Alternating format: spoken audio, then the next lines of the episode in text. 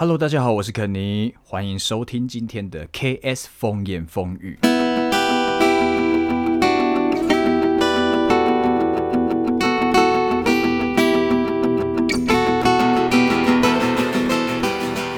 Hello，大家好，我们在第一集的时候，我先跟大家解释一下这个节目为什么会取这个名字好了。因为这个节目啊，其实是我跟我老婆一起想的。正确的来说，这应该是她的主意啦。那他其实比较想要做的是 YouTube 频道，所以这个节目会有两个版本。如果是我跟他一起主持的时候，会出现 YouTube 跟 Podcast 两种，会有影像版的，还有纯声音版。那如果有一些集数可能会是只有我一个人主持，是演独角戏，那这个部分你就会听到就是纯 Podcast 纯声音档。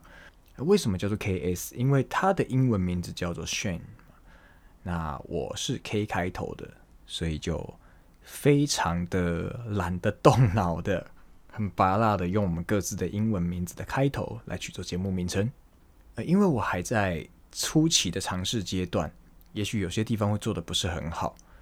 我要是现在把他抓进来一起主持的话，我其实蛮怕我会雷到他的，或者是他会雷到我。所以节目的完全体大概是下一集或者是下两集才会看到。那今天我就先演独角戏喽。那如果有哪个部分做的不是很好、很流畅的话，也希望各位听众多多包涵。那也欢迎大家踊跃来信，帮我们制造话题，给我们一些意见。如果你希望我们聊一些什么话题，或者是你想要问一些什么问题的话，未来我们都会有开放一个单元，就是与观众与听众之间的 Q&A。如果你想要跟我们聊什么话题的话，都欢迎到 IG 搜寻主题标签 KS 风言风语，然后应该可以连到我的官方 IG 官方账号，然后私信给我，我会在节目里面一一的回复你们。这个节目什么都聊，我们可以聊音乐、聊文化、聊社会、聊感情、聊人生，或者是普通的讲干话，所以我们非常期待你的来信。嗯，我参考其他 podcast 的主持人的话，他们通常一开始会跟大家瞎聊一下。那我就我就简单的聊一下，为什么好好一个乐团主唱会跑来玩 podcast？因为其实我跟一些朋友聊到我这个计划的时候，其实大家都蛮纳闷的。啊，因为就像我上一集跟大家提到的，因为其实我是一个蛮奇怪的人。就明明就话很多，一个人聊到共同话题的时候，我会停不下来。但明明就很累了，可是我还会想要一直聊下去。所以我是非常懒得社交的，因为我很想聊天，但是我又很怕累。所以其实我觉得 podcast 这种我可以单向一直讲，你们就只能听的时候，那感觉超爽的。那再加上我我们团在表演的时候啊，其实比较希望我们可以把音乐的部分完整呈现。还有，为了控制表演整场秀的节奏，中间串场 talking 的时间，其实我们说的非常的短，所以其实没有什么时间可以好好的跟大家聊天。那如果你有到现场看过我们 live 的话，应该也不难察觉，当你在舞台下遇到我的时候，通常我已经累到进入那种神游的状态。那在那个状况来跟我聊天，我们通常是聊不太起来的。还有，我发现 podcast 有一个好处哦，就是录节目的时候，因为这是完全是用耳朵听的节目嘛，所以其实，在录制节目的时候，我不用太整理我自己，我不用化妆，我不用整理头发，我也不用管我现在当下好不好看。就像我现在就是洗完澡，头上包着毛巾，在跟各位聊天的。我觉得这超自在的诶。好了，那大家知道我除了当乐团的主唱之外啊，我的正职工作就是一个歌唱老师嘛。那我从我刚退伍教到现在，好像也十年有了。那我今天就来跟大家小抱怨一下我这十几年来碰到的问题。好了。呃，因为唱歌这种东西啊，它跟其他乐器不一样。如果今天你不是那种很严重的音痴、五音不全那一种的话，其实要你一个月花几千块去学唱歌，通常是需要一点决心的。所以在你真的决定要找老师学唱之前，你应该都会去 Google 或者是去 YouTube 去搜寻什么如何把歌唱好、歌唱教学，还有。如何飙高音、如何嘶吼等等的关键字。所以，学生在找我学唱之前啊，他可能已经尝试自学过，他在网络上已经吸收了四面八方的歌唱系统，所以他自己已经不是一张白纸的状态的时候，其实他脑子里面的资讯是非常乱的。那如果在这个情况下，我要把他从头教过的话，会感觉很像在否定他这段期间以来搜寻到的任何东西、任何的内容。但我要跟大家说的是。你们在网络上查到的东西没有错，基本上它没有被抨击的太严重的话，应该都不会是太错的东西。但是有的时候系统跟系统之间他们会互相冲突，他们可能都不是错的，但是两套发声系统是不一样的，因为每个老师教的东西都不见得完全一样，所以其实唱歌它没有所谓的绝对标准答案，只要你对你的这个音色是喜欢的，然后并且。你在操作这声音的时候，你的身体没有感觉到太大的负担，它都可以是正确的。那因为唱歌就是一个这么 free 的东西，所以你在自学的过程中的话，你会查到非常多流派的不一样的资讯。那这些资讯不见得是在同一套系统下一路到底的。那一旦系统跟系统发生了冲突了之后呢，它会完全变成你学唱的一个很大的阻碍。因为你会不知道我该这样做还是那样做，所以我会非常的建议各位找一个老师，甚至如果你要看一个频道自学的话，只看同一套系统往下走就好了。但是通常你看到的教学影片，它都不是你以为的教学影片。这些影片的本质其实是示范或者是招生，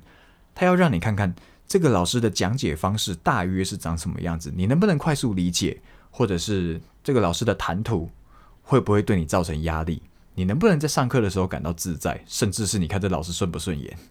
因为有些人跟人之间的磁场就是真的很不合。那如果今天你在教室里面跟这个老师相处，与其听他讲课，你可能更想打他的话，那这绝对不会是一个很好的选项。有些老师讲课的方式会比较严肃，然后很拘束、很拘谨这样子。那有的时候可能会觉得哦，我不想跟这么严肃的人上课，人生已经在累了，我不想要把自己逼得这么紧，所以我希望我可以在一个自在的环境下面学习东西的话，那理所当然，你可以在 YouTube 上面看到太严肃的老师，你你当然是不会去选择他的。那有一些老师他是担心学生会有压力，所以他会用那种很综艺、很欢乐的方式来表达他的专业领域。那有的人会觉得哦，这么嬉嬉闹闹的感觉好像有点不太可靠。那因为每个人在学习东西之前，他对于上课的氛围，他都有他的想象，跟他认为应该要有的样子。啊，每个人心目中的样子都不太一样，所以在 YouTube 那些影片上面的时候，你可以先透过影片去感受看看这个老师讲话的谈吐，或者他那个整个上课的氛围大概是怎么样，你就可以决定说你想要跟哪一个老师学习。我觉得这才是那些影片存在的最大价值，